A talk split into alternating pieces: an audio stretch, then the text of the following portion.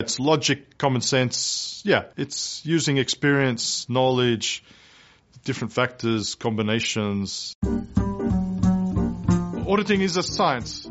Looking at the numbers is an aspect of it. It's looking at the structure of the organization, the systems in place, the controls, the way it all functions together, the way the management operates. It's a complex set of tasks and procedures to get to this final opinion.